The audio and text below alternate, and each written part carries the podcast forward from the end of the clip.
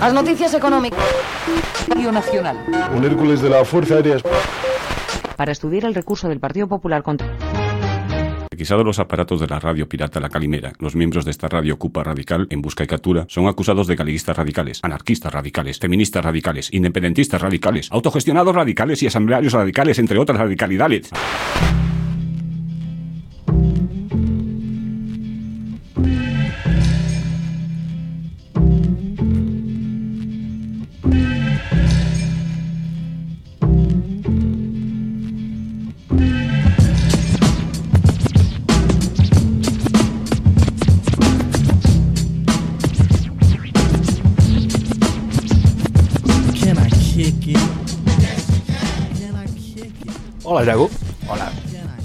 ¿Puedo, ¿Puedo patearlo? Puedes patearlo, por supuesto que puedes. Hola. Y bienvenidos a Los Idus de nuevo. Gracias por dejarnos estar en tu chola. Estoy en tu chola. Hola, estoy en tu chola. Y hoy venimos aquí con Yago Míguez, mi queridísimo amigo, para hacer la premiere de la primera temporada. ¿Qué tal la semana, Yago? Eh, la semana es un constructo temporal. no, esto es un chiste de, de off micro, de, de antes de. de antes de empezar a grabar. Y hola, Carmen. Bienvenida a la Radio Calimera. Hola, Carmen, nombre de DJ, Viaco ya. Que viene aquí a hacernos una pinchada en directo después de hablar un rato del, del tema del día. Eh, ¿Qué tal el mes? Eh, corramos un tupido velo. Vale. Pues Yago, ¿quieres presentarnos de qué venimos aquí a hablar después de esta ardua preparación que llevamos esta última semana? Venimos a hablar de la convergencia. Y de la unión. De la unión de, de los pueblos. No, de la convergencia. Y no es una movida esotérica en plan cuando los astros se junten todos juntos sobre el cielo. ¿O sí? Convergerá. O sí, convergerá Jesucristo en mayas. ¿En mayas o con los mayas? T- Ambos. Vale. Y, Eso es lo que no es. la cultura Sí. de la convergencia. Sí, la cultura de la convergencia también Oh. llamada Convergencia cultural. Eh, convergencia de Oh. medios. Sí, el caso es que mm, no es exactamente lo mismo. Por tener, ten- tienen muchos sinónimos, pero son de este tipo de sinónimos que no Sí, tienen... sinónimos cercanos, ¿no? Como lo de la cultura de la remezcla. de- Exacto, también vamos a hablar de la cultura Sí, de la míticos temas que en la remezcla. Wikipedia te salen al final como temas relacionados. Em, no, un poquito más relacionados. Más que en la Wikipedia. Incluso Joder, no podría sé yo en estar la Wikipedia. dentro de la misma página de Wikipedia. En plan, como una sección. Es, como una exacto, sección del ahí, propio. ahí. Cuidado con eso, eh. Vale, pues saltamos rápidamente a pregunta 1. ¿Qué es la cultura de la convergencia que vienes aquí a vendernos en esta charla de multipropiedad? Sí, pues vamos a ver. Eh, es un poco. Así, con tus palabras. Es un poco complicado decir cuándo fue realmente acuñado este término, porque como que ya estaba pseudo acuñado por McLuhan, pero es sobre todo de finales del siglo XX. De un tal Jenkins, que fue el que hizo el libro este de Convergencia Cultural, Nuevos Sí. Medios. Y no sé, eh, mm, resumido en una frase, mm, toda obra creativa es derivada de otra. Esa es la definición de Nina Paley, porque hay mucha peña metida aquí en, en esta temática. Eh, y no sé, si queréis algo más extenso, eh, ¿qué, ¿qué preferís? ¿Que empiece con un ejemplo o con la definición ya directamente? Primero definición, luego ejemplo. La definición Sí. lo más corta posible, tres Es palabras que- o menos, solo una preposición. Ah, pues entonces ya lo he hecho eso. claro, o sea, yo lo decía porque es de hecho así como las pone Jenkins en su libro. Primero da el ejemplo A ver, y no sé, creo que es más divertido así. Pues el libro empieza diciendo... eh, la historia circuló en el otoño de 2001. Dino Ignacio, un alumno de secundaria filipino-americano, creaba un collage con Photoshop de Blas de Barrio Sésamo, interaccionando con el líder terrori- terrorista Bin Laden, como parte de una serie de imágenes titulada Blas es malo, colgada en su página inicial. Em, espera porque... En su blog, o sea, que era un, Sí, sí, era un niño blogger, ya, Estos filipinos. En su página para el server de Minecraft. ya por el 2001, ¿eh? El niño, o Hostia. sea, claro. Bueno, ¿sabes de qué me interesa? ¿Sabes que el blog más antiguo de Europa se hizo en Santiago? Hostia. Un pro- Pues es que es mítico putrefacción digital. En plan, ese blog lleva muerto años, pero My lo que es el primero. sí. Ah, sí, lo Ah, que ibas sí. diciendo, lo del niño superdotado internauta que hablaba con Bin Laden para hacer un collage en las Filipinas. Eh, otras, otras cosas de su página representaban a Blas como un miembro del Ku Klux Klan jugueteando Hablas con... De Epi Blas. Estáis un poquito tal, ¿eh? O sea, se acaba de explicar todo esto. Otras representaban a Blas como un miembro del Ku Klux Klan, jugueteando con Adolf Hitler, disfrutado del una bomber, no sé si sabéis qué es eso. claro que sabemos lo que es Ah, una pues yo, bomber. yo no, tío, ni puta idea. Ah, pues mira, te lo explico muy Sí. rápido. Ted Kaczynski, el Luna Bomber, es un tío que era un genio de las matemáticas, luego escribió un manifiesto ruralista, anti-industrializador, tal, se fue a las Rocky Mountains, estuvo viviendo allí 15 años, hasta que se pasó al activismo. Eh, Al activismo, al sí, acti- al activismo. Más bien al terrorismo activo, no al activismo. A- a- se dedicó a la empresa postal. Sí, mandaba cartas bomba a grandes empresarios. Joder, pero este niño mucho sabe. Pa... Estos niños una- filipinos. Flipa, una- pero para cazar a una bomber fue la, la investigación del FBI con más coste de la historia hasta ahora. Más de, Ah, pues- creo que estuvieron 15 años para Sí. encontrarlo. Gracias Lo por, que, por lo ilustrarme. que no hacen 15 años de investigación te lo hace un hermano. Ya, hijo puta. Continúa, perdón. Y uno de los ejemplos que más me gusta de lo que hizo en su página sobre Blas es malo, practicando el sexo con Pamela Anderson. Eh, me encanta que pone aquí en el libro, no era más que una broma.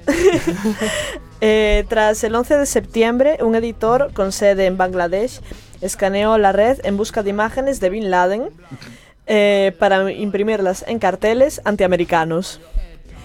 Eh, Y, publicó esto. Sí, es que me encanta, o sea, me, me hace mucha gracia que busque, no sé, Bin Laden en Google y que de, de aquel internet, no sé cómo debía de estar a nivel de uso para encontrarse ya a... En 2001. En 2001 bastante poca cosa. Yo creo Bastante que Yahoo, poca cosa, porque Yahoo para encontrarse eh, la foto del niño este, que hoy en día sería como super deep web, no sé. Ahora estaría capada directamente. No, no la podrías encontrar.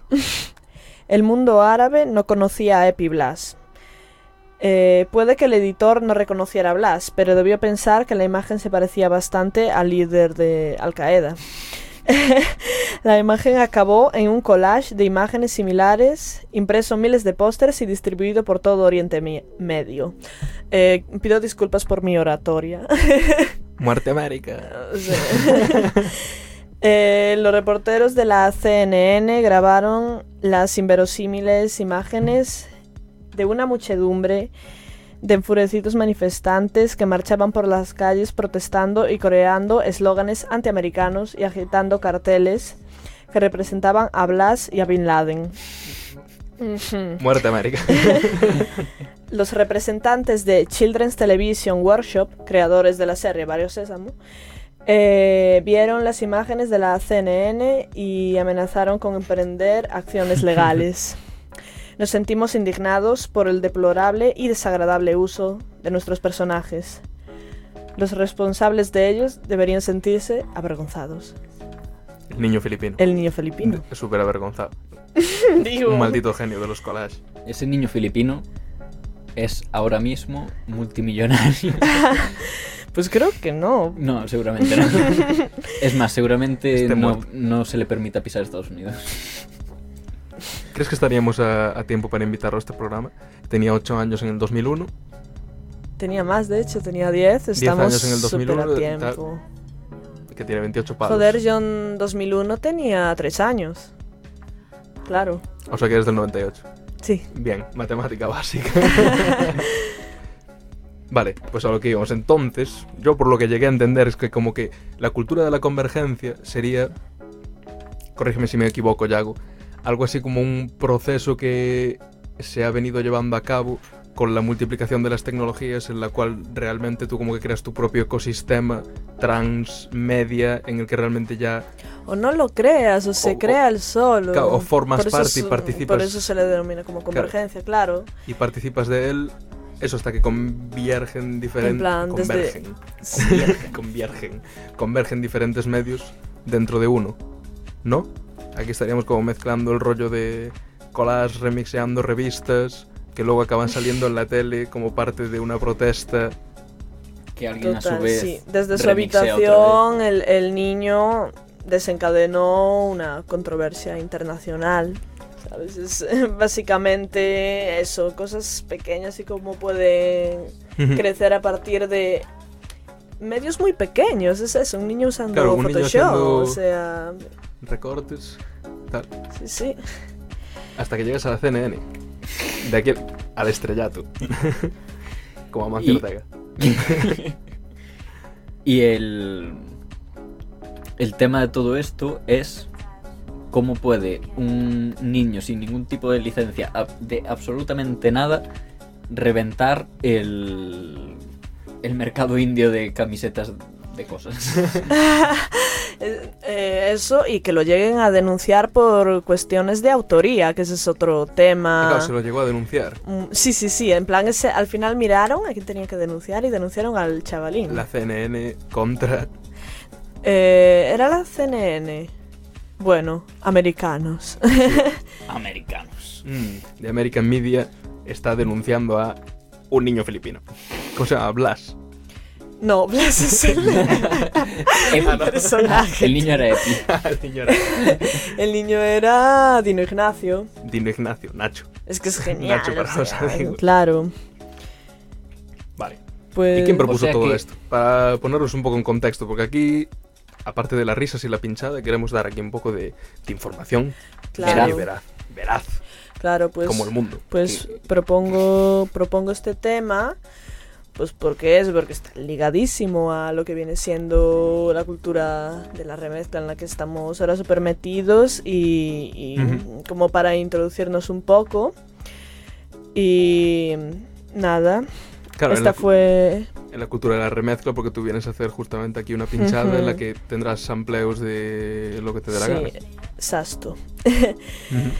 Em, esta fue como la introducción de Jenkins, que me hace, realmente me hace bastante gracia que empiece así el libro, porque primero nos cuenta esto, así nos desubica un poquito, y luego dice, este libro trata de...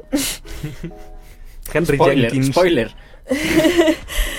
eh, y dice que es sobre la relación entre tres conceptos, convergencia mediática, cultura participativa Claro, es que es lo que. Claro, cuando hablemos de las e características. inteligencia del- colectiva, Que es de lo que tratan los memes. Los memes. Así... Antes de nada, Henry Jenkins III. que ¿Ah, era- sí? Sí. Y aún tiene un hijo. Henry Leroy. Jenkins IV. Qué pesados. ya. Mi padre hizo lo mismo, se llama Enrique y mi hermano también. Me parece súper mal Qué placer. de cosas. Pues, Pero bueno, académico estadounidense de la USC. sí, sí. Yo aún recuerdo cuando paseaba por la Alameda de A Santiago. mí me dio. Yo Sí, si a estoy hablando de esto es por él. Sí, Universidad de South California. Esa me pilló un poco más lejos. Teórico de la cibercultural, que también estuvo antes investigando lo del fenómeno de la fandom. eh, Exacto, sí, porque también trata mucho... De Claro, hecho, de- lo tengo aquí en la definición que habla de- del fenómeno fan un montón, este es que libro es como también. de la primera característica que puedes hablar, ¿no? El rollo este del prosumidor entre productor y consumidor. Tú realmente cuando te Mm, vuelves un fan tan exacto. aguerrido, pero ¿quién no sigue fanzines? En Tumblr eso es la crema de la vida. Yo La- solo, ¿Quién no ha hecho algún fanzine? también. Taller de fanzines en yo Radio solo Calimera. sigo fanzines serios, como puede ser Star Wars, que es un fanzine Pero no era un western espacial. también. También. Es un western oriental espacial y, y New Age. Capítulo aparte. Sí, pues a- aparte del fenómeno fandom, también el tío era como un teórico del movimiento do it yourself, del hágaselo usted mismo. Claro, sí, sí, es que sí, sí, está Y hasta todo tiene muy de la su- mano. Es un libro muy tocho, trata todo esto. que No, pero él como persona incluso, antes, bueno, su doctorado es en teatro vodevil. Eso no lo sabía. ¿Qué es, Ajá. ¿qué es teatro vodevil? Pues el teatro... ¿Teatro? ¿Eh? Y el vodevil es esta mezcla así como que va... Bueno, yo no tengo ni puta idea de estos temas, pero así desde la barra del bar, como más cercano al rollo cabaretiense, Sí. así como más de juegos de luces y seducción hecho, en cámara. No estoy seguro de esto. Necesitaríamos a nuestra mm, corresponsal en asuntos sociales barra literarios. Mm, Isabel. pero, sí, está de Pero baja. creo que podría incluso ser literalmente el cabaret, el teatro. El cabaret vodevil. será el teatro vodevil. decir Ah, vale. de forma fancy. Ah, Porque el cabaret es para pobres, pero el teatro vodevil... eh, Cuidadito, sí. Pero este tío, el Jenkins, estuve leyendo y estaba incluso metido en movidas muy serias políticamente hablando, de democracia participativa, o sea, como llevando el rollo de la cultura transmedia a esta ubicuidad de que cada uno tiene su ecosistema de medios trabajados. La su- ecología de medios. eh, y cómo luego lo utiliza para internacionar tanto con el resto del mundo como con las ideas políticas, sociales que tiene y literalmente cómo, digamos, democratizar la democracia mediante el uso de los nuevos medios y de esta, de esta conexión que tienen entre ellos. Que a eso se le criticaba mogollón al tío porque, en plan, eres un flipado. En plan, que te crees que porque todos tengamos un smartphone la democracia va a funcionar mejor. Yo... Eh, Tengo- Yo lo estaneo muchísimo. Yo Para mí tengo este, este tío es como la versión masculina de Ter. ¿De, ¿De quién? De Ter. ¿Quién es Ter? Buah. ¿No conoces a Ter? La Muy mal. de. La Claro, de es una, es una chica que estudió arquitectura y se dedica a unir cualquier tema, literalmente cualquier tema, con la arquitectura mediante metáforas, símiles. Sí. Este YouTube. Le- es muy, muy fan de las Kardashian Y es muy... y se dedica a hablar sobre todo de la arquitectura y de las Kardashian. Vale. Ángel Castro Vidal, si estás escuchando esto. Análisis Tema, propuesta, temporada 2. La arquitectura y las Kardashian. Relación. Buah, pero si no, no, porque eso tocado. es, claro, Vale. es que es mazo Pero- identidad de Ter, eso, Sí. ¿sabes? Sería ya plagiarlo un poco, sí pero bueno, hacer- cultura de la convergencia, Lo que ¿sabes? sí podemos hacer eh, de- relacionado con lo que hace ella es un programa rajando de... No sale el nombre ahora. Antonio García Villarán. Ah, no, que se llevan bien, tío. Uf, qué asco. No, conozco a nadie de la gente que estáis hablando. Pero eso también me parece bien. No, decía el Le Corbusier. Un episodio de arquitectura rajando el Le Corbusier. Mm. Bueno, anótalo en la lista. Le Corbusier, ¿cómo se escribe?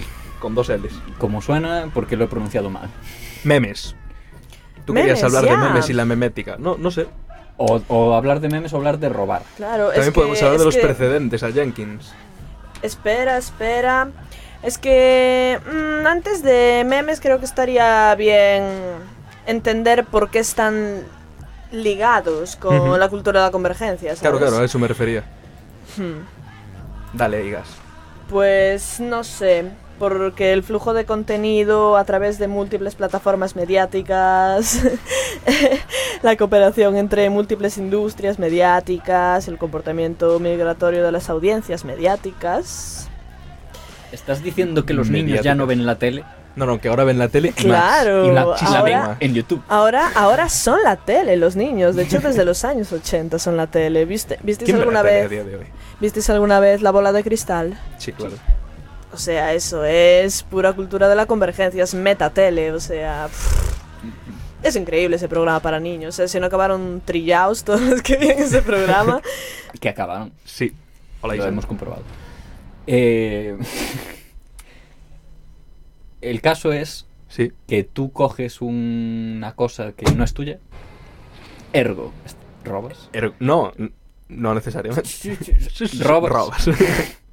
La coges sin Yo- permiso, sí. yo lo que Los este medios programa- populares se cruzan con los com- corporativos, más que, más que robar es ese... Yo he venido, te pido a, prestado, yo he venido a este ¿no? programa a defender robar. Y que Claro, ro- sí. plan, yo no quiero decir que esto no es robar. Yo quiero No, decir no. que es robar y me parece bien. Exacto. Eh, eh, hay- Exacto. Vale, bien. Hombre, yo quizás iba a defender una postura menos radical, pero si- me parece bien. Ni siquiera diría que me, que me parece bien, sino que me parece lo moralmente aceptable. Hay que reciclar, hay es que lo que hay que hacer. Claro. Hay demasiada cultura ya, hay que empezar a reutilizar la de antes, porque si no, Es esto con la crisis climática se está agravando muchísimo. Ya Avanzaré está en todo esto. inventado, es así de simple. Sí, sí, y si, lo- si buscas, si tienes de Internet Way Machi- eh, Wayback Machine, puedes leer el. Internet de toda la historia Ya ves que ya en 20 años de internet hemos hecho prácticamente todo ya. Cuando hablemos del copyright y la propiedad intelectual, avanzaré más en este tema. Claro, pero sí, sí. voy a decir así de, de entrada que si tú como artista te roban algo y te parece mal hasta el punto de denunciarlo legislativamente hablando, eres un imbécil. Hablas del cantante de Metallica. Me da igual de Estás quién hable, hablando de. Radiohead. Pero es que ese, no, es que Eh, era como de el Radiohead, Ojo porque no fueron ellos y tiene muy, mucho Sí. que ver con la ah, propiedad es intelectual. verdad. esto. Sí, esto es un tema que Joder. vamos a tratar, que fue... Pues yo pensé que habían sido ellos. Fue la empresa entonces en la que Ujú. estaba, Fue en el la que discográfica. tiene- ni siquiera una empresa, un pavo que compró los derechos de tanto de él como de 200 músicos y que se dedican profesionalmente a, A pleitear peña. Lo mismo con software últimamente, Mm. con música. Realmente no puedes casi demostrar que, que no lo estés haciendo. Sobre todo si sampleas cualquier cosa. Pero los de Radiohead en concreto, de hecho fueron como los primeros, o los primeros de las grandes bandas del momento, en poner un álbum completamente en... No free to play, en plan, elige tú el, el precio que quieras para el álbum. Bueno, pero sigue molando más Death Grips. Sigue molando más robar. Joder, pero te decía lo del cantante de Metallica, porque tú sabes que tiene una entrevista con el de Public Enemy. Así. en que básicamente son los dos discutiendo y el de Public Enemy en plan, no, porque esto forma parte de la cultura. En Claro, todo caso, Porque Claro The que Public sí. Enemy es una persona pe- punto, es una persona. decente, iba a decir, pero vale. vale. No, el resto son gente, él es una persona. No, pero sí, el tío salía defendiendo ahí en plan, no, no, porque esto es robo, auténtica. Y, y la gente que esté descargando. Porque esto salió todo. Se fue de madre con el rollo de Napster. Con la primera aplicación P2P para descargar música. Como un torrent de música, tal. Que lo petó en su momento. Y que al final lo tumbaron y tal. Pero el de Metallica salía loquísimo ahí. En plan, no, no, no, que sepáis que bandas como Metallica y otras enormes vamos a ir detrás de todos vosotros, pequeños usuarios. Demandaron a la hostia de menores de edad y todo. Y el de Public Enemy ahí en plan. A ver, tío. La música es cultura y la cultura es de la gente. Y me parece bien que durante unos años tengamos la exclusividad de creación, durante unos años, para ganarnos la vida. Pero ya. ¿Estás tú que cientos y miles y millones de adolescentes no copiaron cintas de cassette de Metallica y se las repartieron entre exacto, ellos? es eh, la cultura de la mixtape. y aquí, aunque esto fue algo anterior a toda esta cultura de la mixtape que hubo sobre el 2005 con... Ay, no me pongas horario al pink, qué extraño. Em, Sí, todo. En plan, como que la cultura rap tuvo un, un auge en el 2005 gracias a la cultura de, de la mixtape, que creo que popularizó 50 Cent y tal, pero ya anteriormente en el libro de la cultura de la convergencia que se escribió ya- de antes del 2000, dice, es que dice nada más en la introducción del libro Jenkins. El poder del productor y el consumidor mediáticos interaccionan de manera imprescindibles. Y es de aquí de donde provienen mm, ciertas denominaciones como prosumidores, ¿no? Era- Los prosumidores, Sí. que son productores y consumidores. Claro, exacto. Es como que yo- nosotros ahora mismo. Exacto, yo, yo como artista, en plan, odiaría que mis consumidores fuesen solo lectores de lo que hago. Es como puedes robar un poco para demostrarme que realmente te gusta lo que estoy haciendo. Muy cierto. Eh, sí, lo decía Wild, solo que en un rollo un poco más tajante, algo como que la copia es la Anda. mayor expresión de admiración. Exacto, y mira, justo, justo lo que te dije, de que como que vio el futuro Jenkins, Jenkins justo debajo de, de este párrafo pone la cultura de la convergencia es el futuro. y en 2005 fue toda esta movida de las mistis. Sí, Yo me estuve viendo una entrevista que le hacían y directamente no es que intente convencer a nadie. Es como, mira, esto ya está aquí. En plan, ya no lo vas a evitar. Sí, sí, a ver, No- dice que estaba cobrando forma ya en esos días, pero... Claro, pero a día de es hoy que es hoy en completamente día, imparable. tío, claro. A ver, es, es, es Pirate Bay. Eh, sí, ¿cuántas veces sale ese tema por aquí? Pero ya no es solo Pirate Bay, es MP3 YouTube, no, YouTube tu MP3 downloader online free. Y pillas un link de tal y tienes el MP3 de la música. Pero a lo que me refiero con que es eh, Pirate Bay es que no solo es. Pirate Bay no es la página piratebay.org, que supongo. No sé si ahora mismo está activa. Eh, sí, siempre está activa Sí. cualquiera de las copias. Claro. Eh, el tema es que Pirate Bay es un sistema cooperativo Ujú. de usuarios que se basa en una confianza mutua de, de, pues cuanta más roja sea tu calavera, que esto suele ir al revés, pero en Pirate Bay va así, cuanto más mal rollo de la calavera al lado de tu nombre, Mejor eres. mejor persona eres. Porque significa que estás compartiendo cosas que no tienen virus y que funcionan Ya. y que están bien etiquetadas. Claro, es que con, Me si- lo apunto. con sistemas así como el P2P, el peer-to-peer, realmente ¿qué puedes hacer para evitar eso? Solo puedes darte de bruces miles y miles de veces y, y no vas a poder evitar que el usuario comparta su música con la cantidad de medios a los que dispone. Y no puedes escaparle internet a una persona, salvo que, bueno, a ver si puedes. Pero Bueno. que lo intenten. Exacto. ¿Quién no lo ha intentado ya? Sí, perdona, continúa. Creo que, de- que nos hemos olvidado de qué estabas y nos pusimos a hablar. No, no, o sea... ¿Qué, ¿Qué más decir? Nada, lo que dijiste antes, que trata de cultura participativa, el fenómeno fan y la Eso. inteligencia colectiva. Y que no es solo una cuestión tecnológica, sino social y cultural, donde el ser humano asume, adopta, absorbe la información. Bueno, lo dicho hasta Sí, y, ahora. de- y de- y decide que quiere participar. Quiero decir, eh, bueno, en nuestro caso quizás no, porque yo... ¿Tú escuchabas podcast antes de hacer un podcast, Yago? Sí. Ah, vale, vale, yo también. ¿Y no veis como cierta relación entre esto que se está haciendo con, con la performance? Sí, claro. En el sentido de que el, el- se, se crea una participación entre el creador y el espectador. Sí, si nosotros no paramos de mencionar otros programas que conocemos, que no conocemos y no paramos de copiarlos. Constantemente. ¿De dónde vas a sacar las ideas si no? De Iker ¿De, Jiménez. de dónde salen si no las culturas propias? Claro. ¿De dónde sale una cultura propia Esta- más estamos que siendo, eh, no sé, como estamos haciendo mucha apología, estamos... la verdad, se ve que estamos súper a favor de Jenkins aquí todos. Y del manifiesto remix, sí. To- toda obra parte de una obra anterior. Que por cierto, aprovechando que está sonando Ariel Pink, Ariel Pink. eh, todo esto mm, viene de música anterior, pero surge de surge un movimiento extra dentro de la cultura de la convergencia, que es la jauntología y Mm. movidas así, que consiste en, en coger cosas del pasado, hacerlas según los modos del presente, en, Bueno, como- en relación al retrofuturismo y todo esto. Y mediante eso dar una sensación de nostalgia de algo que no has vivido nunca. Me acabas de recordar muchísimo al modus operandi de Disney. De básicamente adaptar obras anteriores y ponerlas, eh, digamos, disponibles al gusto contemporáneo de la época. Hmm. Que básicamente lleva pasando de siempre, simplemente, bueno, Disney ahora pues es...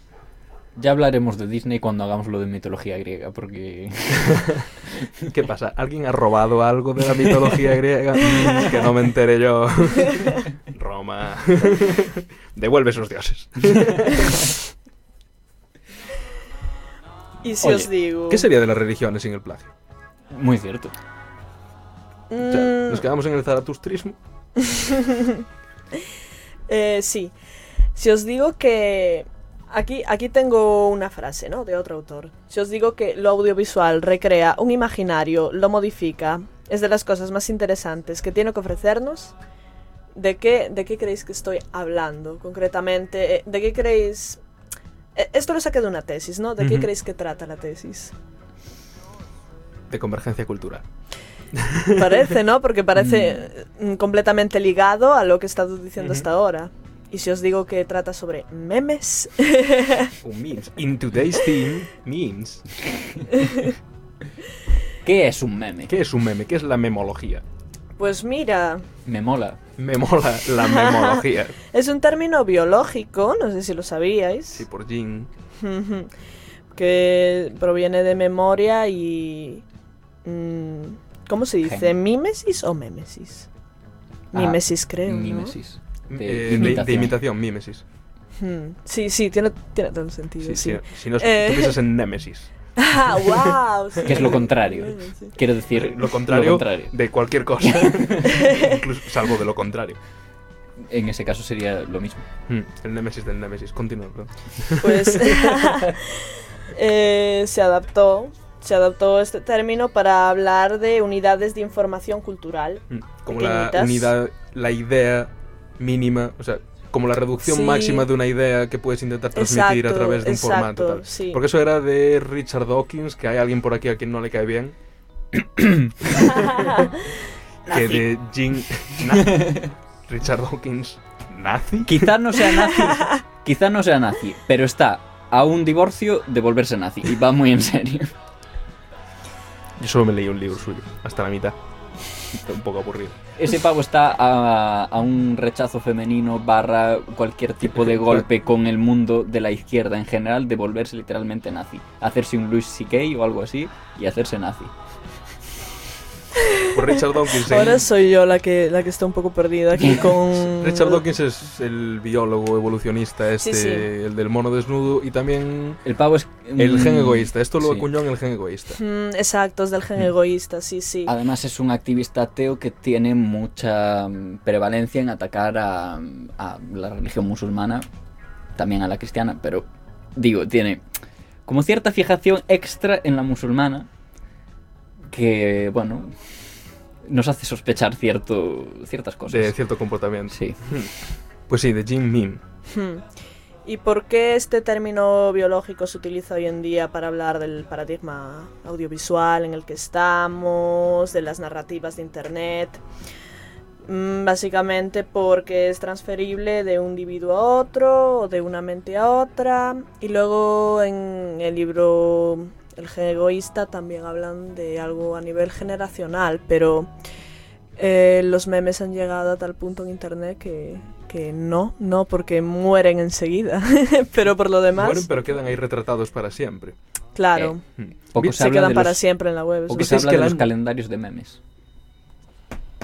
Buah, y de, y de la, his- la historia de los memes, tío, los protomemes. No, yo lo Lo, sí, el trollface y... Me lo tuve que estudiar eso, en plan, tuve un examen de memes yo. y sí, surgieron de hecho a nivel estético, a nivel... mm, Eso, de nombre proviene de esto, pero a nivel estético provienen de los emojis que eran rollo dos puntitos. eh, Joder. sí. Sí, yo conozco un chaval que hizo el TFM sobre los memes. De hecho, me Es está que es un acordando ahora cuál es el meme este del que me hablaba siempre, que se deformó tanto que al final cualquier cosa era is this Cualquiera los?". hoy en día. o ¿Sabes sea, que Bryce no sé si se puede decir esto públicamente, supongo que sí, pero tiene un tatuaje que es son unas líneas, pero es los. Ah, is Porque this los. el tema es que es como una viñeta bastante trágica a su sentido, pero se tomó con sátira, como siempre en los memes. Y es la típica viñeta esta de cuatro puntos. Y a partir de eso la gente empezó a, pues, tal figura es una línea, tal otra son dos líneas. Y cada vez que ves un patrón concreto de una línea, dos líneas, una línea vertical y una horizontal y Hmm. otra, es los. Is this los? Sí, sí, It is lo.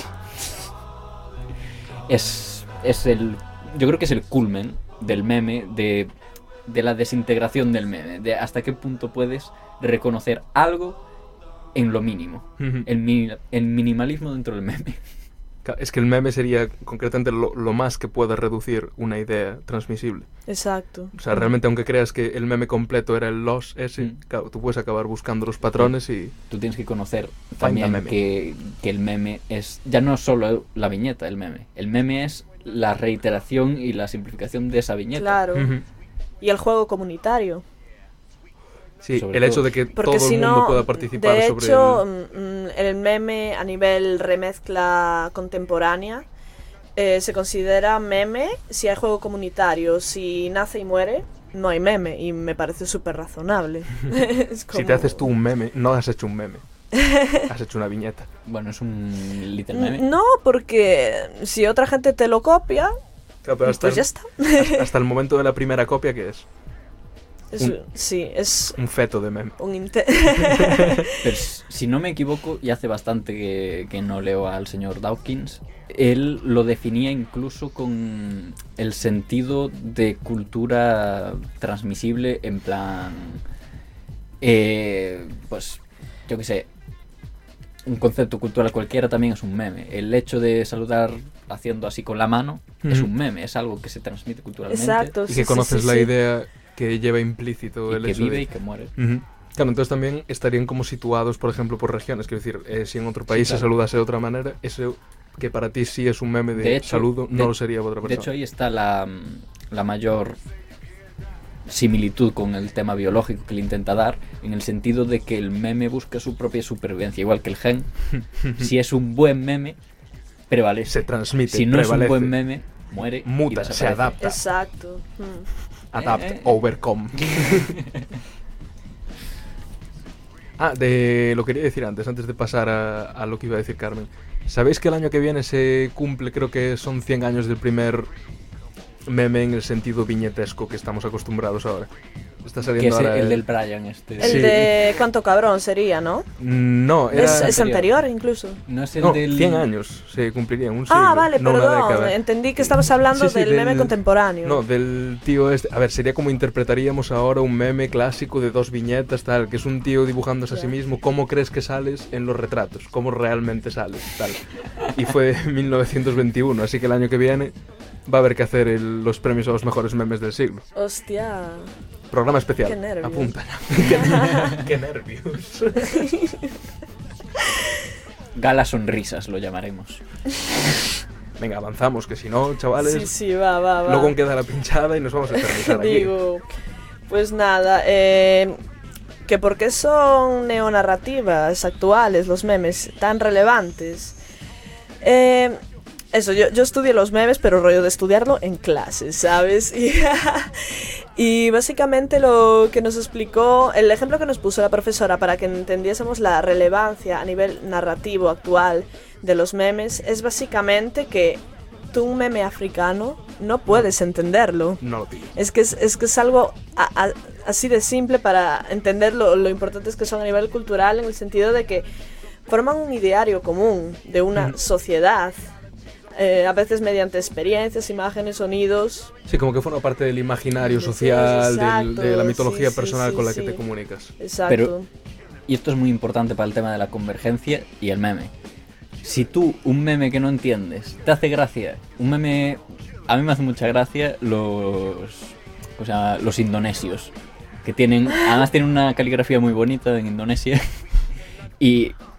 No sé, son como fotos de muy mala calidad con una paleta de colores bastante curiosa, muy de... Clicheada, puede ser. Más que glitchada, muy de. de cámara cutre de 2 megapíxeles de compresión de mierda de los 2000, ¿sabes? Y tú si coges ese meme que no entiendes y dices, jaja, qué risa, ni puta idea de qué va, y se lo pasas a un amigo y el amigo que dice, jaja, buenísimo, no lo entiendo, eso pasa a ser otro meme, no el mismo. otro. Claro, con la, con la misma materia, argamasa, estás sacando dos ideas. de- Confluencia, convergencia de memes. Y unión. De me- convergencia y unión memética. ¿Qué tiene que ver esto con los remixes? Hmm. Ah, vamos ya para los remixes. Sí, sí, pues que, que es un remix, un meme, es una remezcla. Al fin y al cabo de lo que se ha hecho anteriormente, las personas lo recrean hasta la saciedad. Y está muy ligado a cómo se crea el arte hoy en día. A base de. Tanto el arte como los memes, eh, bueno, el arte musical sobre todo, esa reducción de la complejidad técnica de las producciones. Se Ujú. basa en eso. Claro, aunque de base no tendría que ser solo musical, realmente cualquier expresión Sí, artística. acaba pero llevándolo a lo que viene siendo la cultura del sampleo, del Sí, de hip utilizar- hop sobre todo. Este, esto, como todo, es algo que bebe mucho del funk. Si eres Como todo, ¿no? Como todo, si no bebe del funk, No me interesa. No es No. nada. Eres lo suficientemente pero funky. sí, o sea, el, la, no es estrictamente la primera gente que empezó a hacer mezclas, porque siempre hay el mítico pirao de la electrónica que Que era lo un hice 40 años antes y nadie lo ingeniero conoce. de telecomunicaciones y a la vez músico que estudió en los 60, no sé qué, y hacía cosas raras con cosas ya hechas, vale. Sí, se, se ampliaba Pero- ruido estático. De esa, es White Noise, gran grupo.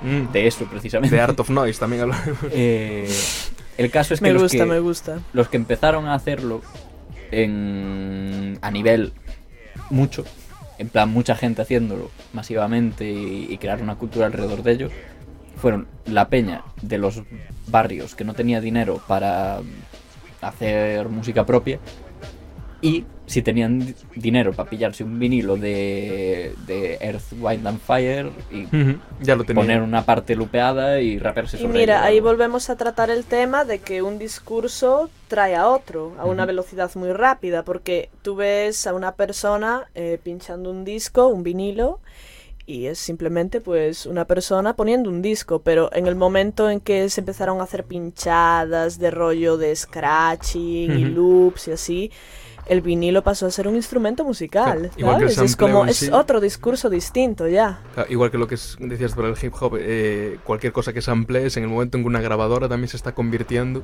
en un instrumento para el caso. Este, este es un debate que siempre me sacaban en fotografía muchos profesores, la mayoría sin, sin tener una conclusión al propio debate, en plan como intentando proponer esa duda en nuestras cabezas. Eh, de tú si le sacas una foto a una foto, Es una foto. es, es una foto, pero la foto dentro de la foto, ¿qué, ¿qué onda con esa foto? Yo lo que pensaba antes y ahora es robar está bien. Igual que el La canibalismo. respuesta comodín, tío, pero sí, total. Robar está bien, canibalismo es veganismo. Eh, Veo que me vas conociendo, Juan. Sí, es parte de la dinámica del programa. ¿El qué? Eso. eh, Lo de que el canibalismo Yago defiende posturas Sí. extremas, parte. Parte 2 de 8. Sí, ¿por qué no? todo, todo remezclable, todo se puede converger con todo. sí. Todo se puede Estoy, estoy de acuerdo con el canibalismo. sí. Bien con repollo. Exacto. Pues em, llegados a este punto de hablar de, De los remixes. de los remixes, cultura entra, entra cierto tema que La IP. eh, Cuéntanos. el copyright. Oh, Sí. Y el concepto de Mira, mira, autoría. qué bien que suenen cajeros, máquinas de Total. cajero en este momento, ¿no? Vale, pues eh, algo que, que, en plan, yo tengo muy poca idea de esto, ¿eh? pero algo que, en plan, algo que podemos exponer para iniciados en el tema del copyright es que realmente no se está protegiendo a ningún autor de absolutamente nada.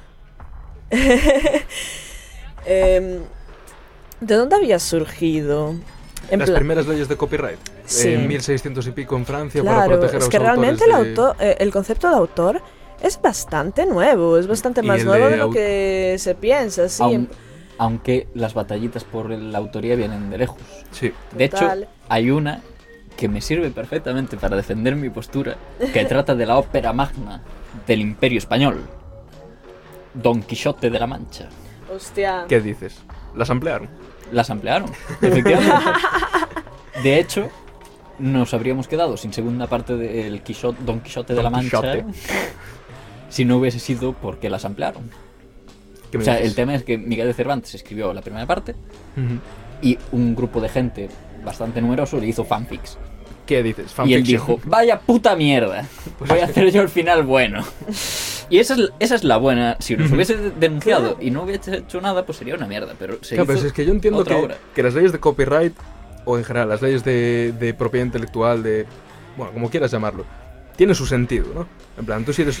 Hasta cierto punto, dependiendo de cómo las apliques, tiene su sentido, porque tú al fin y al cabo estás creando algo y igual hay que pensar también en creaciones Es como que, invenciones es- y claro, demás. es que es eso A lo, lo que se planteaba ya de antaño, en plan... O sea, quiero decir, es defender el esfuerzo eh, intelectual de una persona que lo ha hecho. Sí, Pero ¿hasta qué punto? es que yo creo que se intentaron crear o se reclamaron, se reclamó su creación basándose en eso. Pero, como diría nuestro amigo Slavoy, the ideology of capitalism makes everything corrupt under the system. Sí, es que... es lo que, en plan... Yo creo que, aunque... Por ejemplo, eso, Foucault, que, que estaba como súper en contra del concepto de autoría, él entendía el esfuerzo del autor, o sea, ¿cómo, cómo no lo vas a entender? Pero como que prefería darle relevancia por encima de esto a- al concepto, precisamente para intentar echar al capitalismo todo lo posible de, Sí, de lo que viene siendo el arte a nivel más... Sí, como físico, ante la duda, no sé. eh, trazar la raya como beneficiando Mm. al creador más que al... Bueno, al creador. Sí, al que quiere crear una obra, una- beneficiar la creatividad del nuevo frente a, las estructuras de antes. Pero hay dos términos que son. Parecen lo mismo, pero a mí me parecen literalmente opuestos, que son derechos de autor y propiedad intelectual. Exacto. Y la propiedad intelectual se supone que incluye los derechos de autor, pero a, a su vez es la herramienta perfecta para desprover a alguien de ellos. Exacto. Yo ahora no te, no te puedo argumentar nada, pero sí estoy súper de acuerdo con todo.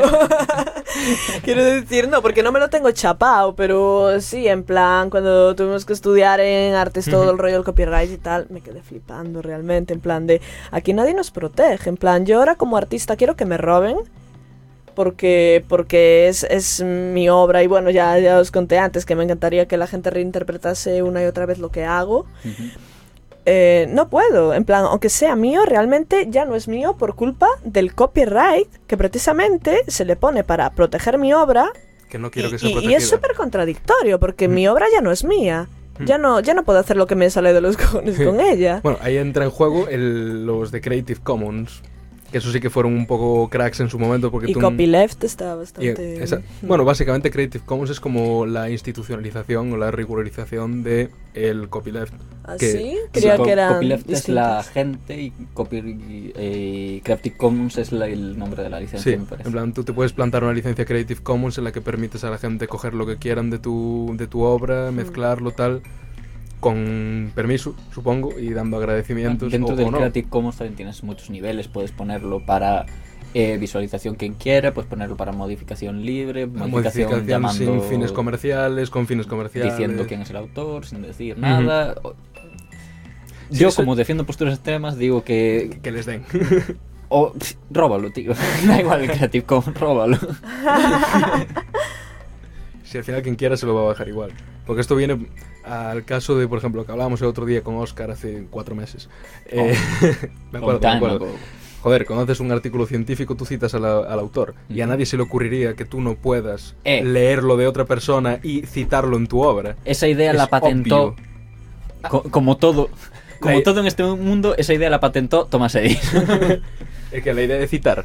Exacto. Ah, entonces tengo que Y citar el a Thomas acorde de mi, que es de. Kanye West, de mi menor, perdón. Mm. Y el la menor es, es propiedad de Disney. Ah, no. Ah. No sé, yo por ejemplo estuve buscando un poco de info sobre leyes al respecto que sí que me parezcan un poco más progres. Y por ejemplo en Canadá, ¿Canadá? hicieron- sí, Canadá. a- adaptaron, porque las leyes de protección de derechos del autor suelen ser en torno a los años 40, 50, y Sí. prácticamente todos son copias entre ellas, este es del 2012, y básicamente ya limita un poco el tema, y como que de base, o sea, por defecto, está permitido cualquier clase de remix o de remezcla de, Mm. de temas, salvo que le des un enfoque sustancialmente negativo. O sea, como que sea una parodia del grupo Ya. o algo así. A mí eso me parece bastante más aceptable. Bien por Ya. los canadienses. A mí no. Ahora. A mí De tampoco. hecho, me parece. Me parece pre- insultante. prefiero que hagan. que acepten la parodia y lo demás no. En plan, solo si es en contra. Estamos hartos de gente claro, a favor. es como, ah, no, ¿te vas a reír de mí? Pues entonces no, si me vas a poner aquí en un No. puto altar, sí, entonces Como- no, sí. más bien como que te da la opción de denunciar si quieres que te está haciendo como faltas a tu persona, pero que por defecto no podrías denunciar aunque quisieras, salvo que haya hecho exactamente eso. O sea, salvo que incurra en otro delito aparte, que Me sería el de sigue pareciendo fatal. A cada uno el anarquismo lo lleva hasta el punto que quiere. Mira, Es lo que eso... tiene. Ahí entra también el tema de lo que viene la- eh, siendo la remezcla también a nivel identidad. Eh, DJ Spooky llegó a un punto en que era prácticamente un filósofo en sus entrevistas y dijo en, en una ocasión, existe tanta información sobre quién deberíamos ser o qué deberíamos ser que no te queda otra opción que intentar crear una mezcla de tu propio yo. Y al fin y al cabo, parodiar a alguien no, no es hacer eso. En plan, vale que no lo estás haciendo tú mismo, lo está haciendo otra persona, pero ¿por qué es más válido que lo hagas tú mismo y no otra persona? Lo que está claro es que no habríamos tenido Starship Troopers, la película, si no Si no fuera. Bien mirado. Bien mirado. Y nos habríamos quedado Es que con claro, simple- en plan, e- ese enfoque que te da otra persona es podría ser como una extensión de tu identidad como artista al fin y al cabo, ¿no? Que es eh, es lo que replanteo un poco aquí el tema de la remezcla identitaria, es identidad múltiple, dicho en otras palabras. Sí, eh, es posible que saque un punto a relucir cuando haga un remix parodia de ti. Supongo. Sí. No, no se me ocurre ahora un ejemplo, pero supongo que sí. Bueno, Starship Troopers. Es que es eso. Podría, po- podemos tener el mundo que tenemos, en el que tenemos una película bastante graciosa y, y buena, o podríamos haber tenido propaganda nazi.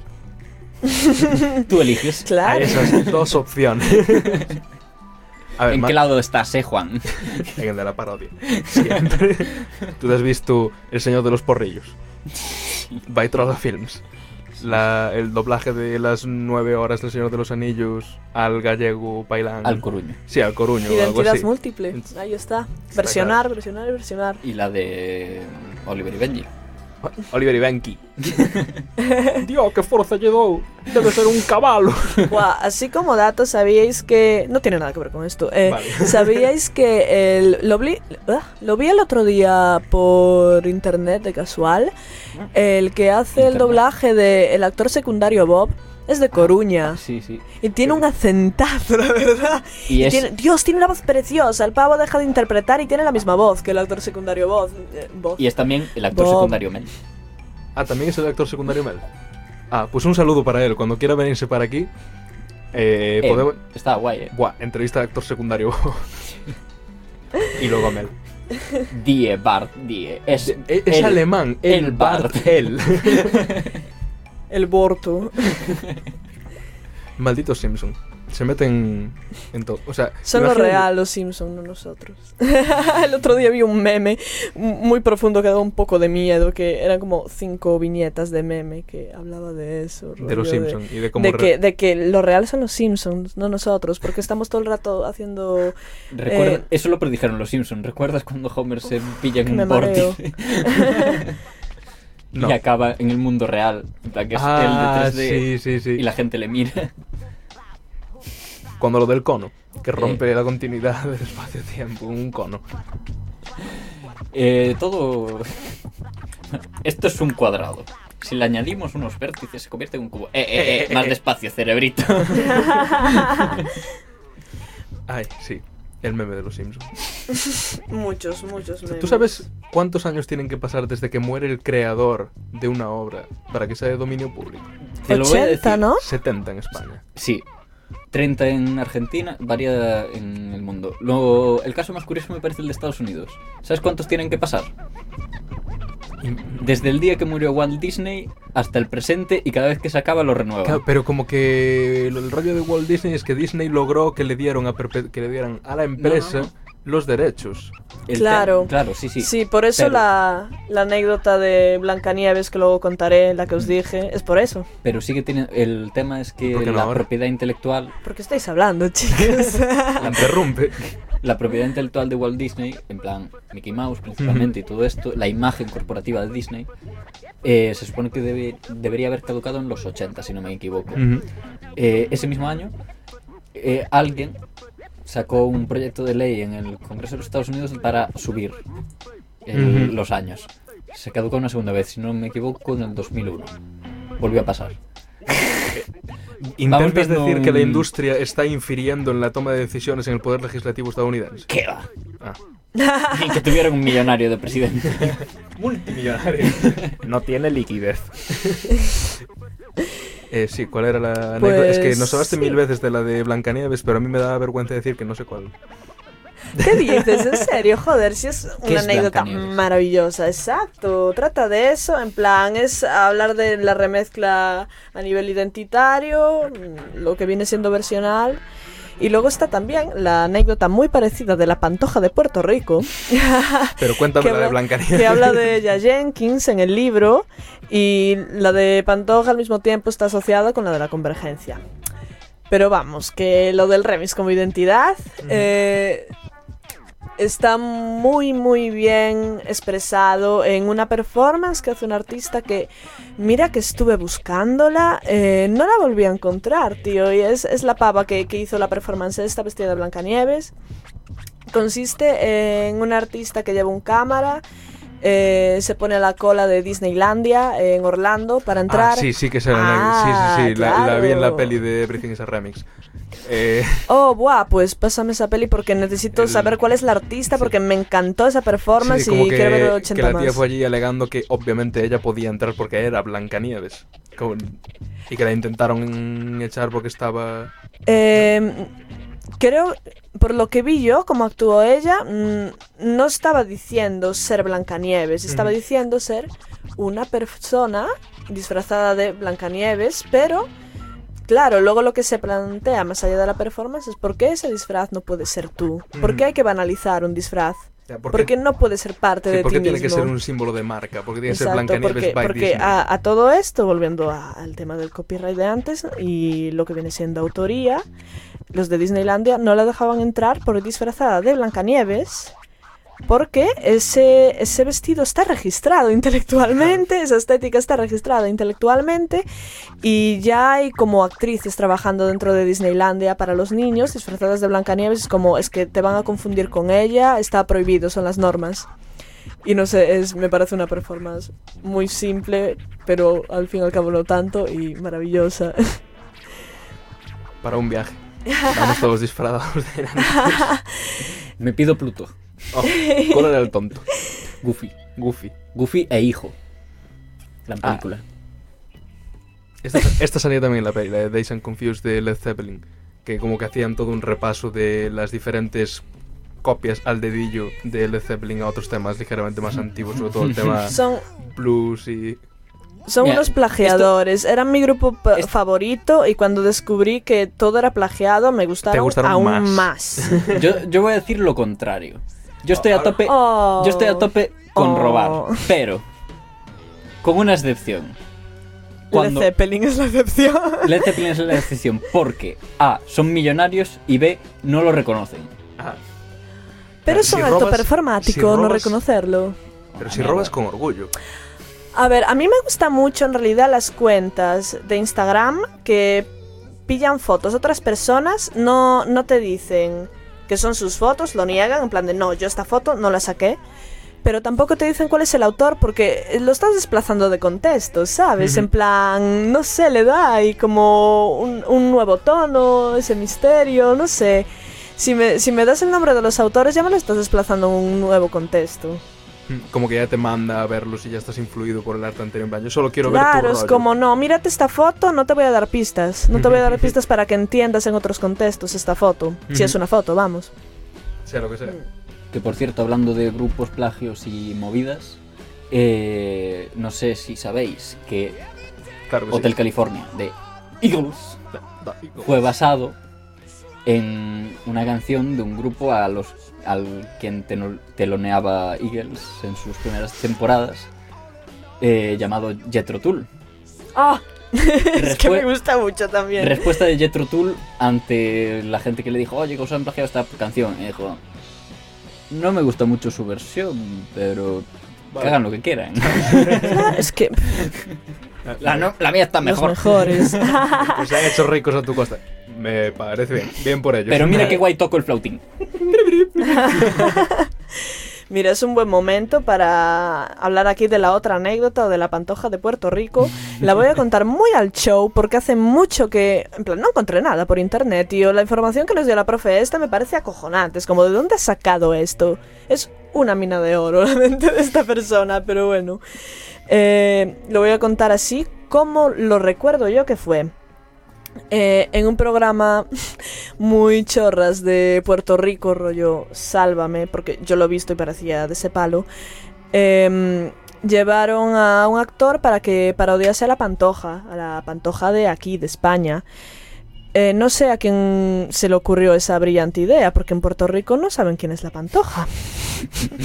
Entonces es como, eh, no sé de dónde sacaron a la pantoja para ese contexto, no sé qué gracia le vieron, pero el caso es que fue un éxito rotundo. Y dijeron, nos gustó mucho este personaje, la pantoja, eh, traerla más al programa, no sé qué, y acabó siendo como un personaje eh, que estaba casi todos los días en el programa. El show En- de la Sí, pantoja. sí, y, Hicieron. y al principio la presentaron, el primer programa, como la pantoja de Puerto Rico, por hacer la coña. Aquí está la pantoja, pero esta es la de Puerto Rico, no sé qué. Y al final, la peña de Puerto Rico eh, acabó hablando de esa persona como la pantoja, porque no tenían referencia de la otra pantoja, La buena.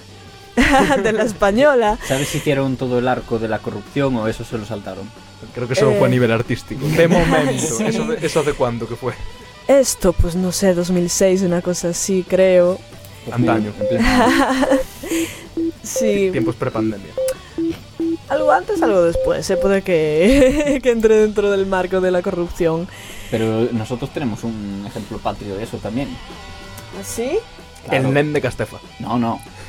ASDG, ja, Ja, de de G, de Gebe, tú de Gebe, de Sebi Nowa. Pero eso es ya un sample, eso. No, Pero, eso es ah, como Pero esto es hablar a nivel según- identitario, remix de identidad y cultura de convergencia. Ya, pero me refiero a lo de que se haya transformado, que la gente identifique antes la cosa que ha salido de que el original.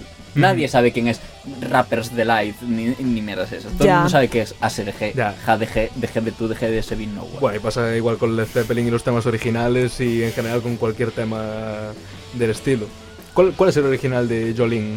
Porque yo seguro que el de Dolly Parton no es. Ah, ¿no? Yo creo que no. Yo ah, tenía entendido que sí. Seguramente sea anterior y no mítico, decirlo. popular, como la de. La- esta que además se acusó muchas veces de plagio. De, de House of Rising Sun. Sí. Que dice, de Animals que plagiaron a Bob Dylan. Y Bob Y Dylan Bob plagió a Dylan. otro pavo que se había inspirado en una canción popular. Sí, y, to- y todas se remontan a los Cotton Fields, a, a los Exacto. esclavos cantando. El resumen de la música de Estados Unidos es todo esto se lo han plagiado a, a alguien negro.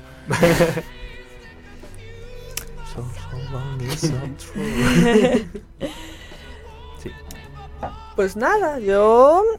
Se me Vas acabó la temática, chicos. ¿Cómo que se te acabó? A ver, podríamos hablar de esto cinco años seguidos, pero así dando los datos para no emborrachar a la gente. Sí, yo creo que ahora sería un buen momento para dar la experiencia IDUS. No, eh, para que pienses aquí en rigurosísimo Sí, diferido. O, o bueno, así como para cerrar, así como dato que tiene que ver con todo esto, mm, el término remix, la procedencia del término remix, así como dato curioso, mm, es un término francés realmente. Proviene de un, de un pavo que era escritor y quería hacer algo original y se dedicó a recortar libros. Cogió el cúter sí, "Eh, pegó- esta letra de aquí. pegó entre ellos eh, textos para formar textos coherentes y pues acabó dando un libro que ya me dirás tú si no es más difícil hacer eso que escribir tú mismo un libro. Sí, y que guarde la coherencia. ¿Sabes? sí, Para que tengo- luego digan, ah, los que copian no sé qué, mira, mira la remezcla, lo jodida que puede llegar a ser. Sí, porque tengo entendido que este tío, el que hizo el libro, que el libro se llamaba, eh, era Heavy Metal. Heavy metal, proviene de ahí el término, Pues, sí. eh, tengo entendido que, o sea, sí que rellenó con ciertas palabras para dar coherencia, pero en su mayor parte son cachos de libro a piñón. Pero en Sí, plan, sí, sí, sí. un tercio de una hoja entera prácticamente. En plan, ala, venga, sí, yo no me rayo tanto. pero un campeón, hacer eso de sí, llevar sí, a casi o tres sea, años. im- Impresionante, un- con todo. De remix. bueno, A mí me gustaría, antes de acabar, Sí. dar una lista así medio mental de cosas que son remix y no lo parecen. Por ejemplo, la obra de Tolkien. Claramente Un- es un un remix, remix de, de la del mitología. judeocristianismo y la mitología nórdica. O en general, que son remix, no, pero en general del rollo de la convergencia tal. A mí, por ejemplo, se me quedó el rollo del world building. La- los temas. subreddits de Peña que solo se dedica que, oh, a crear historias dentro de mundos que ya existen o a crear mundos Pero, de cero ojo. en el que se montan pero sus propios atlas de su mundo con su historia, sus... Creepypastas. tengo una, tengo... uf, a ver si lo vuelvo a encontrar. Creo que estaba en DeviantArt. Ojo, Cuidadito Ojo, con el otro. DeviantArt. Te está yendo Eh, muy lejos. Era un pavo que además era un mundo enorme y con un worldbuilding muy trabajado, de- incluso desde el punto científico, que se ha dedicado a juntar un montón de mundos de fantasía en uno solo. Y a darle sentido político y tal. En plan, aquí está la Tierra Media y aquí lo de Juego de Tronos y aquí tal. Y las razas cómo conviven entre ellas. Hay Pokémon también en ese mundo. Es una puta locura. Y tiene un... De aquella hace muchos años ya que lo leí. Pero de aquella el artículo que más me flipó es un artículo 100% científico y muy detallado de cómo los orcos de Tolkien habían evolucionado de los chimpancés en ese mundo. Buenísimo, tío. Es como... Bueno, en general cuando vino todo el hype con el rollo de la supervivencia zombie, todo el mundo se empezó a montar sus propios zombies con sus propias habilidades especiales y su... Como un orco se desarrolla... O sea, es como biología especulativa dentro de tu mundo, ya de por sí especulativo, que subes a DeviantArt y la peña te manda su feedback y tú estás ahí a topísimo con tu puto mundo que la gente está encantada. Pues mira, a mí que no salió aquí en el tema de, en este programa, pero sí me encantó es el rollo del Planderphonics, que viene siendo el remix, pero llevado al extremo. Prácticamente como el libro este, lo que es cortar cachos de canciones, pero no de, o sea, samplear aquí dos segundos, tal, no, literalmente, en plan, 15 segundos, 20 o un tema entero mezclándolo con otros, lo que viene siendo un- una batidora de temas y sacando... Hay un tema, no recuerdo ahora el nombre, pero que de hecho me lo escuché pasando para hacer la, ley- la playlist de este programa. Eh, un pavo, además bastante mítico de la electrónica, cuyo nombre no recuerdo ahora, que hacía un mashup de sus 38 temas favoritos. Y es literalmente en plan, en lugar de utilizar los samples como partes de canción repetidas, los tiene mm, enlazados al pad y los utiliza como notas musicales. En plan, sé que este es, está en re. Pues esto es lo que suena cuando está el re y Que- está bastante la verdad es que hay gente que se, que se mata mucho a hacer cosas chulísimas. Tengo apuntado aquí el John Oswald, que es un tío que sacó un álbum completo que nunca se llegó a vender realmente porque era 100% ilegal. y tenía temas en plan que era copyright. En plan, ¿tú ves un tema lo que de nos Mike- perdemos? un tema de Michael Jackson, pero que era el propio tema, cortado y removido, y ala, collage musical. Y estaba guapísimo. No está en Spotify, por supuesto, porque lo demandaron. Cinco horas de gritos de Michael Jackson.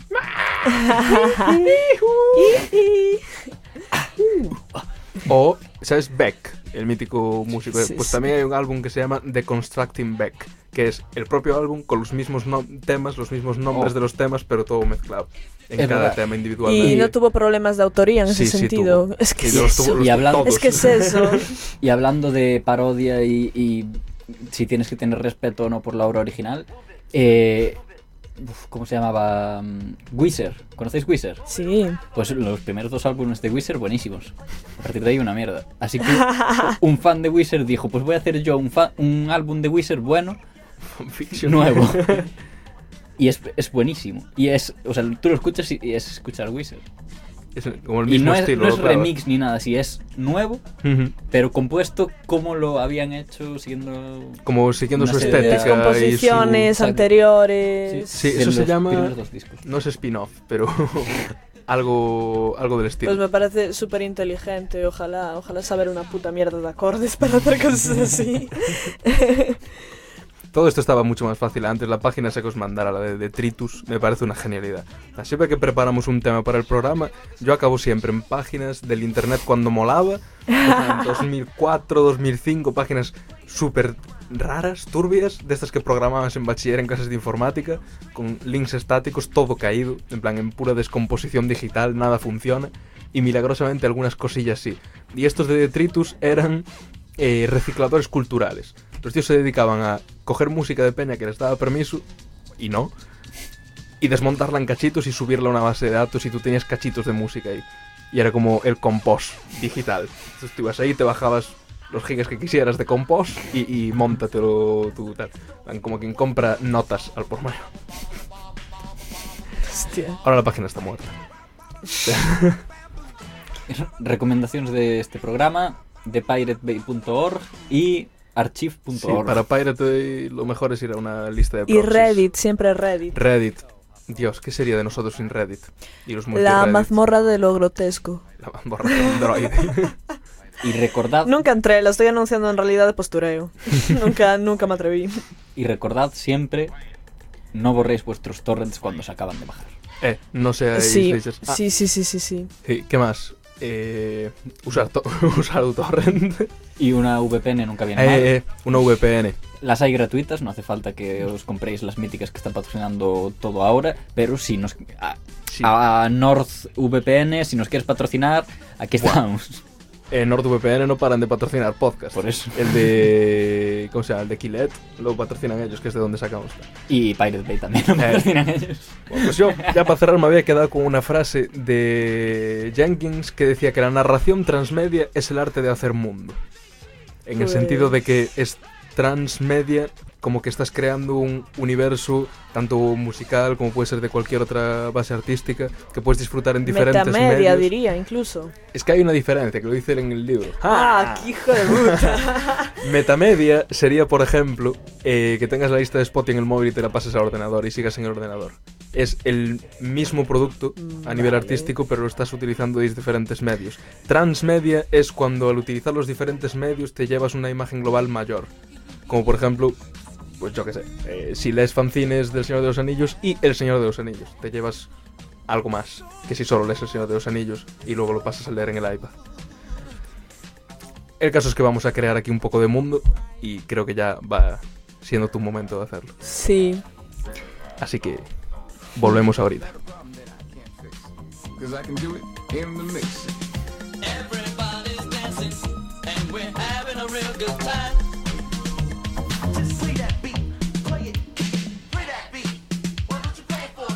Cortado.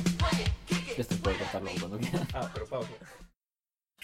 Don't hate the media. Become the media. Again, Don't hate the media. Become the media. again. Don't hate the media. Become the, media. Pues estamos de vuelta a los idus como prometimos después del interludio. Ahora ya para la- el broche de oro de este programa. Carmen nos va a hacer aquí una pinchada en riguroso directo que para vosotros será riguroso diferido. Bueno, espero que todos los clips hayan sido robados. Sí, eh, no hay nada producido por mí. Excelente. Cuéntanos un poco. Pues aunque en esta ocasión no hay nada producido por mí, esto es un teaser eh, para una pinchada que haré en un futuro en esta radio. Una pinchada. La de cosas que hace esta gente. una pinchada performática un poco porque voy a llevar visuals y tal, ahora hablo de eso. Eh, el caso es que eh, en, en la pinchada futura, vamos a llamarla, eh, sampleé eh, música de videojuegos, vintage sobre todo, así música en 8 bits, tal. Y lo remezclé a su vez con vídeos, imágenes en 3D que, que hice yo, con eh, videojuegos en streaming que encontré en YouTube. Y es como la música yendo como... mm, ¿Cómo decirlo? Eh, llevándote un poco por el vídeo. Incluso por el juego, digamos, ¿no? Sí. Sí. Podríamos decir que, Que es transmedia incluso. que video didn't kill the radio star. Ajá. Vaya. Vaya. Igual es la Radio Star la que se carga la Video Star. Eh. Y lo que voy a pinchar hoy también tiene como mm, eh, ciertos samples de videojuegos y tal, pero es de otros artistas, tipo Sophie, así contemporáneos, modernitos. y, y nada, mm, el programa este de la... ¿Cómo, cómo era el nombre? Los idus, Radio Garimera. No, no, El- no. El programa Este. propio, Ah, el programa. el título. Que Robar está bien. Eso. Si sabes Exacto, cómo. pues toda esta charlita de que robar está bien y tal, pues viene básicamente de que mm, como artista me siento muy representada, muy identificada con, con toda esta movida, porque mm, eh, yo no hago una puta mierda. Pero... Ahí se fue nuestro certificado de que se puede escuchar esto en el trabajo.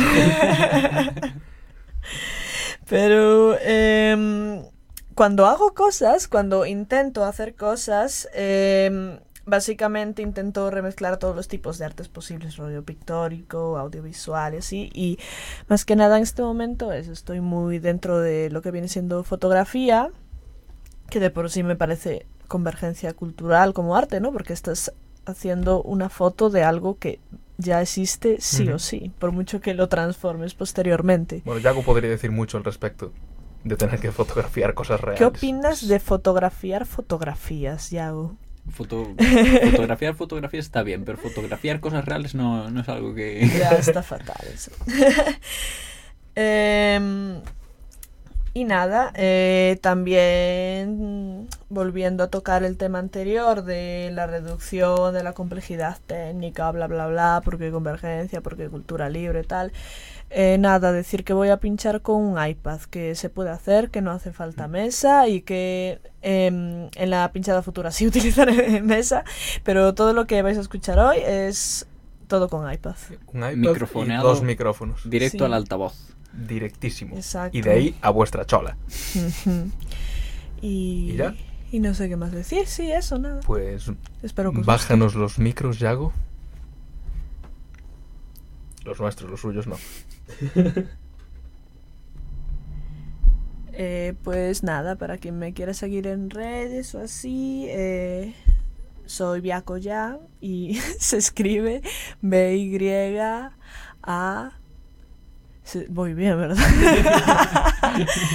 eh, K-K-O-Y-A. Y nada, empezamos.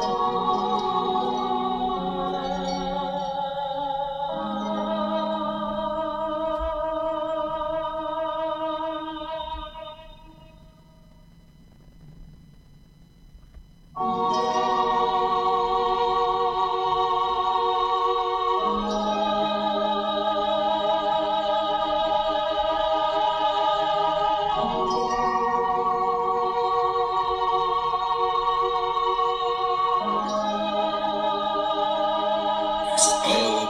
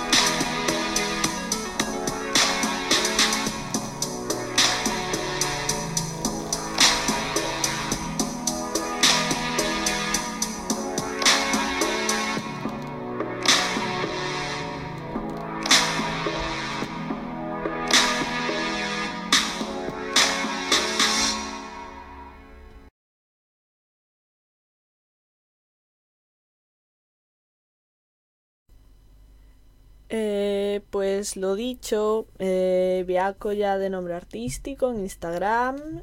eh, y nada, que gracias y De nada. nos vemos en la próxima temporada. Nos vemos en las redes. Eh, eso, nos vemos en los idus. Que por cierto, bueno, muchas gracias por venir y todo eso lo subiremos aparte. Sí, te vamos. Gracias a vosotros. Sí, nos encanta que nos hagan la mitad del programa. Y sin cobrar. De momento. Total. Te puedes llevar una camiseta. Eh, bueno, esto está siendo todo por la temporada cero. Esto es el, era el capítulo Premier temporada 1. Que entonces técnicamente ya es uno. pero Técnicamente antes es la 1, uno. pero es la pre-1. Nos encantan los viajes en el tiempo. Es la temporada 0,5. Pi. derivando a 1 en breves. Eh, como mucho habrá un capítulo extra en el que hasta puede que vengas tú. Jo.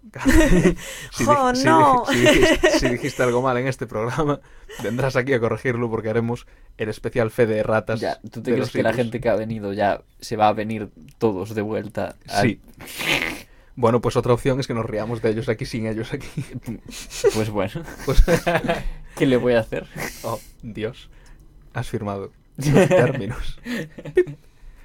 Eh, pues nada, nos queda la fe de ratas y estamos aquí deseando empezar con la primera temporada oficial de los IDUS. Muchas gracias a los que habéis escuchado ya, creo que van 850 reproducciones Eh, Sí, de unas 200 y pico personas distintas.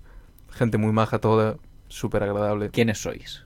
Ve- venir sus, no. a la cara descubierta. Tenéis que estar un poco mal de la cabeza para escuchar. O en un viaje muy largo, tío. Te tienes que cruzar En un- Europa y te plantas esto. en un largo tour. Los Idus on Tour, primera temporada. Ah, por cierto, sí, nos iremos de viaje. Ah, sí. Bueno, eh, mejor ¿Qué? no desvelar esas cosas. Tenemos un Idus Trip pendiente para dentro de un mes, para tener material fresco. Una excursión. Sí, Una excursión. los Idus se van a dormir a una furgoneta en medio del Courel, pero no se lo digas a nadie. vale. Has cortado, ¿no? Ah, no, el que tenía que cortar era yo. Más noticias próximamente. Stay tuned. Pi, pi, beep, bop, beep, beep, bop, bop.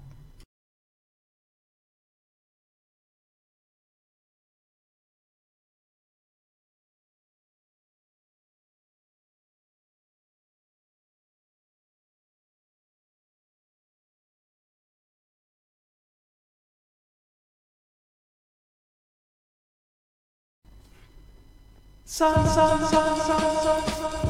Antes de que el cuarteto suene atrillado, yo quiero abrirme a nuevas experiencias. Número 8. Número 8. Número 8. Número 8. Número 8. Número 8. Número 8. Número 8. Número 8. Número 8. Número 8.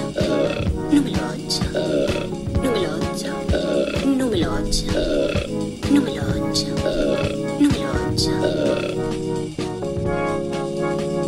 Los Idus. El programa que confiesa delitos federales en línea, en directo, en diferido en tu chola. Estoy en tu chola.